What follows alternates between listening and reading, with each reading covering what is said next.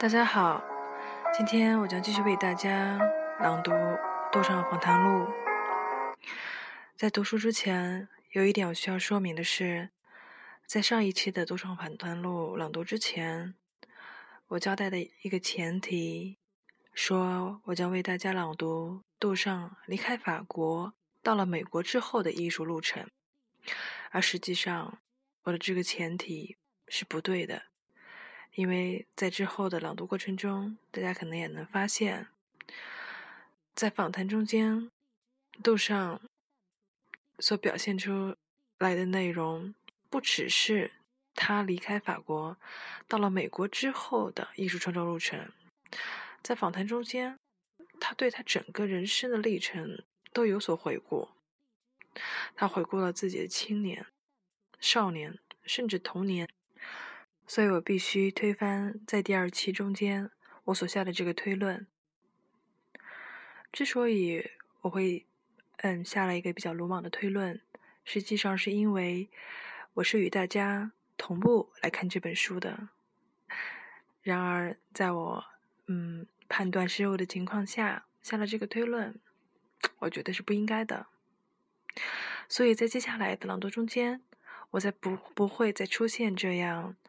嗯，有失思考的推论，我将会以一种同步学习的状态，为大家继续朗读《杜尚访谈录》。那么现在，我就接着上一期为大家朗读的内容，继续为大家朗读《杜尚访谈录》第一部分中间的内容。卡巴内，您的军事前程被扼杀在萌芽状态里了。杜尚，一点不错，然而这挺好。然后我就退役了，而且从后来所有的兵役里退出了。卡巴内，您最早留下的油画是一九零二年的，当时您十五岁，画的是勃兰韦勒风景。您是怎么开始画画的？是您的家人鼓励您的吗，杜尚？我家住的房子里充满了对我外祖父的记忆，他制作了许多充满了乡村景色的版画。还有，我比我的大哥维龙小十二岁，比二哥杜尚维龙小十一岁，他们都已经做了艺术家很久了，特别是大哥维龙。我当然会有机会也考虑做艺术家。我父亲那里，我也没有任何阻力，因为他已经有了两个做艺术家的儿子，给了他面临这种局面的考验，所以到了我就没有任何困难了。我父亲甚至同意给我经济帮助。卡巴内，我想您母亲也是一个艺术家吧？她画过静物吗？杜尚，他到林可去烹调那些水果蔬菜，在他七十年的生涯中。他从没有接触过艺术，他在纸上涂画过斯特拉斯堡，仅此而已。卡巴内，在您的家庭里，有领会艺术的氛围吗？杜尚，十分明显，是的。关于这一点，毫无问题。卡巴内，您家里和您最亲近的人是妹妹苏珊吧？杜尚。是的，他也是个个中之人。他一辈子都在画画，几乎是一辈子。对画，他比我勤奋，比我有着听多了。卡巴内，他是不是您最喜欢的模特？杜少，是。但我还有另外两个妹妹，她们比他小，一个个都肯给我做模特儿，一请就到。卡巴内。当您离开军队后，您到了巴黎，在巴黎，您曾进过茱莉亚艺术学院。在巴黎，您曾和维龙一起度过了一年。当时维龙给报纸画插画，您也画了。您还记得在茱莉亚学习的时候，有哪些大师在那儿吗？杜尚，绝对不记得了。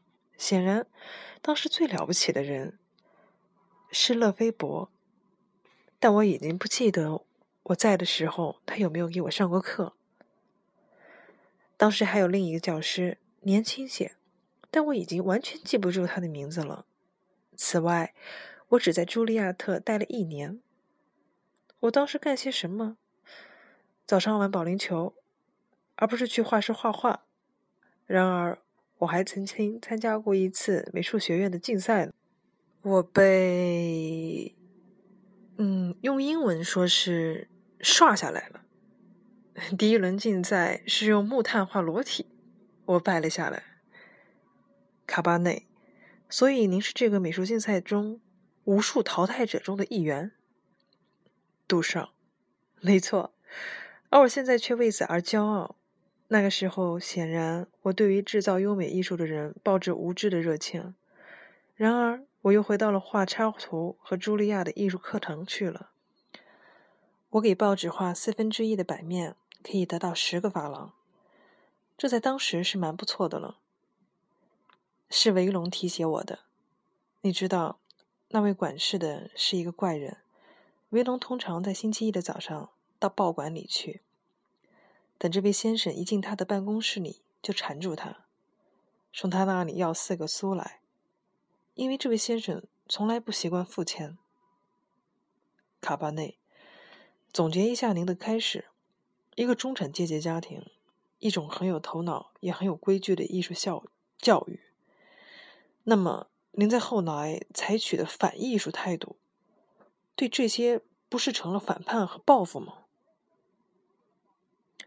杜尚，是的。不过我那时对自己没有把握，尤其在这种反叛开始的时候。当你还只是个孩子时，你不会哲学的去思考的。你不会说我这样对吗？我这样错吗？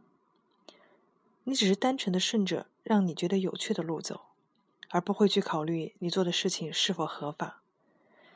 只是到后来，你才会问自己是对还是错，是否该改变。一九零六年到一九一零年或一九一一年之间，我在不同的观念里漂浮：野兽派、立体主义。有时会回到更加古典的方面去。在一九零六年还是一九零七年的时候，对我来说重要的事情是发现了马蒂斯。卡巴内，不是塞尚吗？杜尚，不，不是塞尚。卡巴内，和维龙在一起，您和一群与您年纪相同的艺术家来往更多。他们都在二十岁到二十五岁之间。你们肯定要谈到塞尚、高更、梵高吧？杜尚，没有。我们的谈话几乎都集中在马赖身上。他当时是了不起的人。我们甚至都不谈印象派。修拉则完全被忽视了，几乎没人知道他的名字。记着，我当时并不生活在画家中间。而是和插画、插图的一群人搞在一起。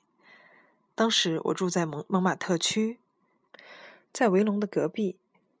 我们常和威里特、利安德、呃福费瑞、华德等人在一起，这就使得情形很不同。那时我和画家没有联系。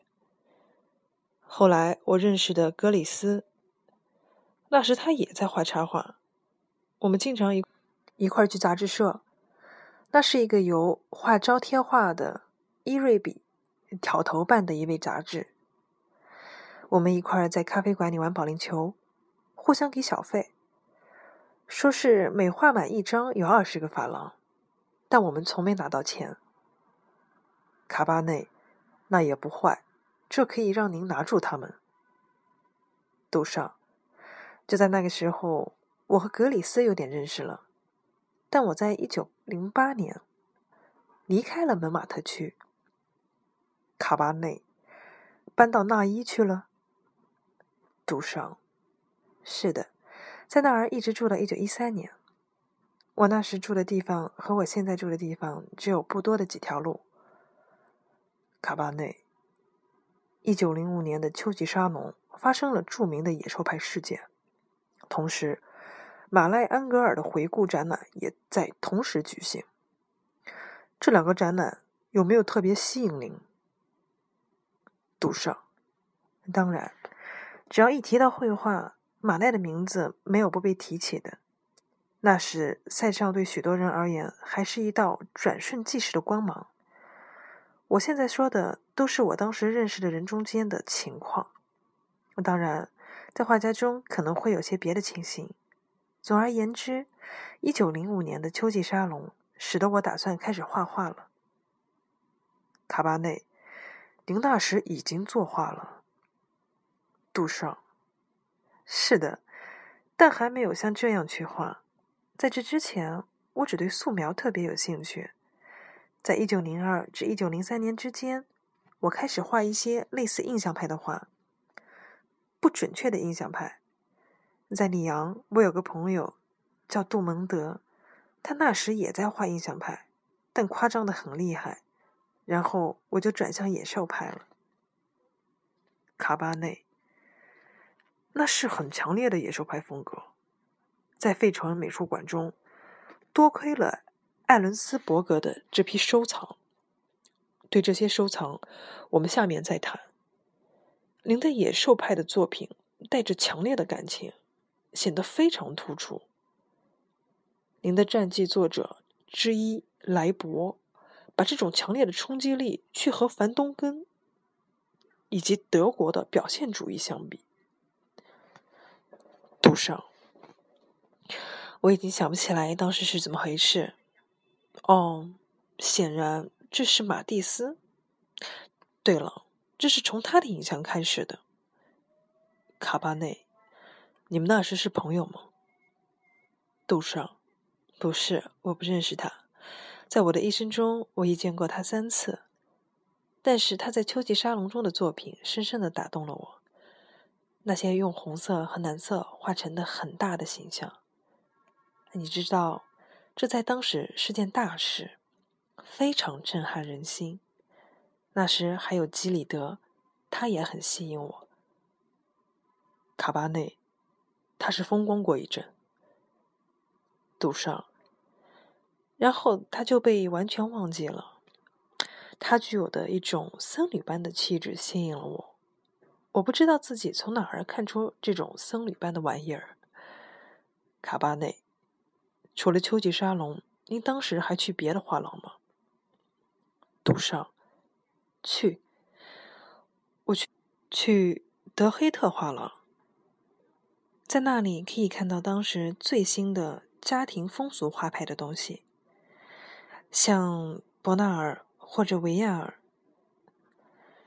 他们是站在野兽派对立面的。那里还有瓦隆通，我一直很喜欢他。因为他所处的时代是大红大绿的，因为他用褐色、冷而暗的色调，他是立体主义色调的先行者。在一九一二年或者一九一三年，我只遇遇见过一次毕加索。博拉克我几乎不认识，我对毕加索只是简单的打了个招呼，我们没有交谈过。要知道，他只对他相当熟悉的人才友好。而且，我们的年龄不同。卡巴内，我还记得维农对我说起过毕加索。当我问起维农和他在蒙马特区的会面时，维农巧妙的回答说：“我只是远远的看见他，在一个相同领域内，同一辈或几乎是同一辈的年轻艺术家们之间，却存在着这种远远的距离，很让我吃惊。”但事实就是如此。柏拉克和毕加索那时完全躲到一边了，把他们的艺术和他们居住的情形都关在门后，而这两者对他们缺一不可。杜尚，是这样，巴黎是各自为政的。布拉克和毕加索在蒙马特区的住所和其他人是分开的。我曾经有机会。和普林斯特一起去蒙马特区走动过。普林斯特是一个很棒的人，他原先在公立学校做数学老师，但他后来充当起一个在心里懂得四维空间的人，所以人们很愿意听他的。梅景琦这样一个很有才智的人，也常常求助于他。谁都不知道四维空间是什么，可人们却经常谈论它。实际上，事情到现在还这样。